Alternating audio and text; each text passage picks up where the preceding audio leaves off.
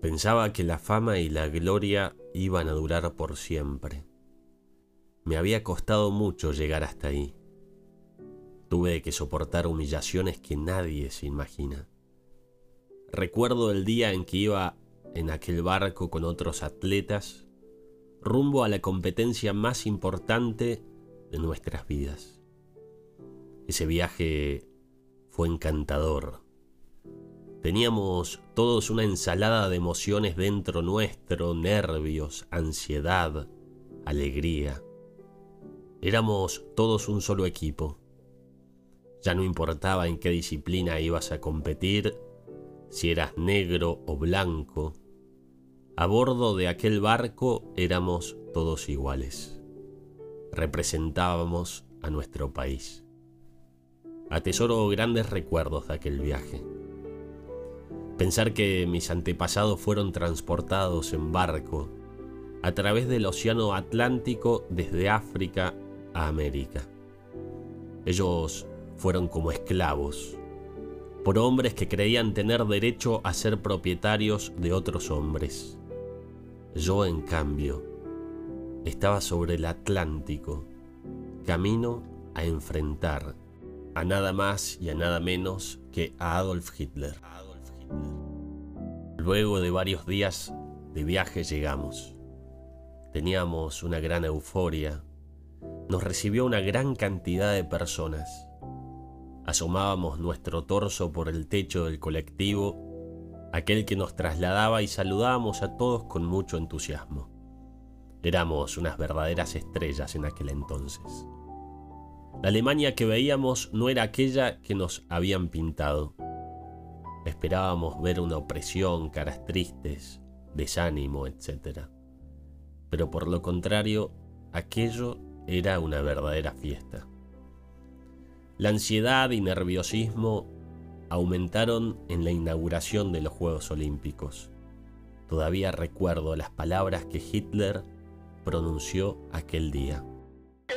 Declaro inaugurados los Juegos de Berlín que celebran la undécima Olimpiada de la era moderna.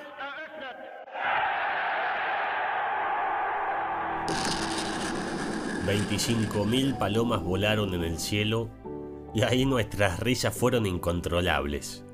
Caía excremento de paloma por todos lados, pues los disparos de los cañones se ve que las habían asustado. Llegó el día en donde tenía que demostrar mi talento. Tenía que darle sentido a todo el dolor que sentía en cada entrenamiento, en cada esfuerzo. Había que ganar.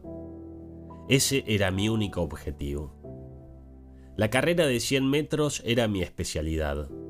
Tengo que admitir que demostrar que un negro podía ganar la carrera me generaba una motivación extra.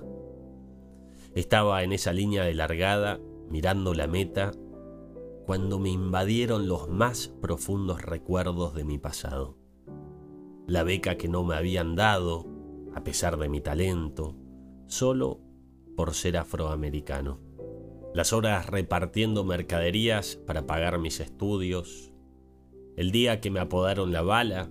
Las veces que tuve que tragarme humillaciones y sonreír. Aquel día que no me dejaron vivir en la residencia universitaria. También pensé en mi profesor Larry y en sus entrenamientos al compás de la música. Tuve que sacar esos pensamientos de mi cabeza. Un paso en falso o una salida lenta podían definir mi destino. Salir derrotado o ser coronado como el hombre más rápido del mundo. Había un silencio sepulcral, no se escuchaba nada. De repente cada radio en el mundo y la voz del estadio se encontró diciendo. En línea de salida. Comienza la carrera. En sus marcas. ¿Listos? El corredor holandés toma la delantera. Jesse Owens se pone a su altura. Metcalf le sigue de cerca mientras Borgmeyer lucha por alcanzarles. Owens se acerca a la meta con una considerable ventaja. En primer lugar Owens, segundo Metcalf. Lo había logrado, había ganado. Mi sonrisa era incontrolable, más grande que nunca.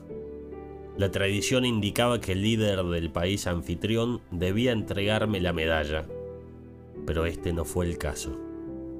Adolf Hitler se negó a entregármela, pues no quería figurar en la foto en donde se lo vea estrecharle la mano a un negro. O por lo menos eso decían los medios. Esto no me afectó. Mi alegría era muy grande como para preocuparme por esas cosas recién comenzaba uno de los momentos más felices de mi vida. En esos juegos logré mis mayores éxitos. Cuatro medallas de oro en seis días. Mi nombre se escuchaba en cada rincón de Berlín. La gente me miraba idolatrándome y mi ego fue incontrolable. Pero no duraría por siempre. Finalizados los Juegos Olímpicos, me entero que debíamos continuar nuestra gira por Europa. Esta fue agotadora. De pasar a ser tratado como un rey, pasé a dormir en malos alojamientos, poca comida, poco descanso, y encima ninguna compensación económica recibía por todo aquello. A todo esto se sumaban las ganas de ver a Mimi, mi mujer, Llevaba tres meses sin verla. Tuve que hacer algo que nunca antes había hecho. Retirarme. Abandoné la gira en Londres y regresé a los Estados Unidos. Al llegar me enteré de que la Unión Atlética Amateur me había suspendido a causa de mi retiro de la gira. No dimensioné lo que eso significaba. Estaba enseguecido por el clamor con que la gente me recibió. Pensé que todo iba a cambiar, que me iba a ganar el respeto de todo el mundo. Pero no fue así. Los hoteles de Nueva York no nos dieron alojamiento aquella noche. Después de buscar y buscar, finalmente un hombre nos dio albergue en su hotel, pero no sin antes humillarnos. Nos hizo entrar con Mini por la puerta de servicio. Nosotros no podíamos creerlo. Así comenzó una caída libre hacia el olvido y la humillación. Pero no podía entregarme a la tristeza o a la depresión. Había que mantener una familia y no tenía otra opción que salir a trabajar. Acepté propuestas que iban en contra de mi dignidad.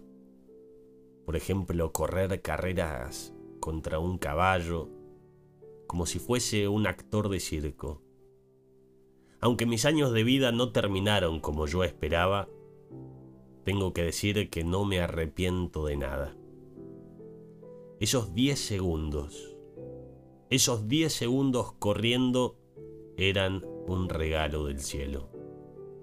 Ahí éramos todos iguales. Ahí cobraba valor todo esfuerzo, toda pasión, toda dedicación que le entregué a este deporte.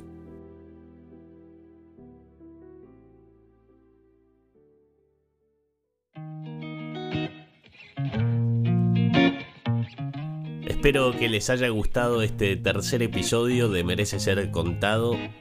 Hoy me tomé el atrevimiento de ponerme en la piel de Jesse Owens y relatar en primera persona un poco de su vida. Si querés saber un poco más de esta leyenda del atletismo, te invito a que vayas al Instagram de Merece Ser Contado. Ahí estaré subiendo un poco más de material. Ahora sí me despido, les mando saludos a todos y hasta la próxima.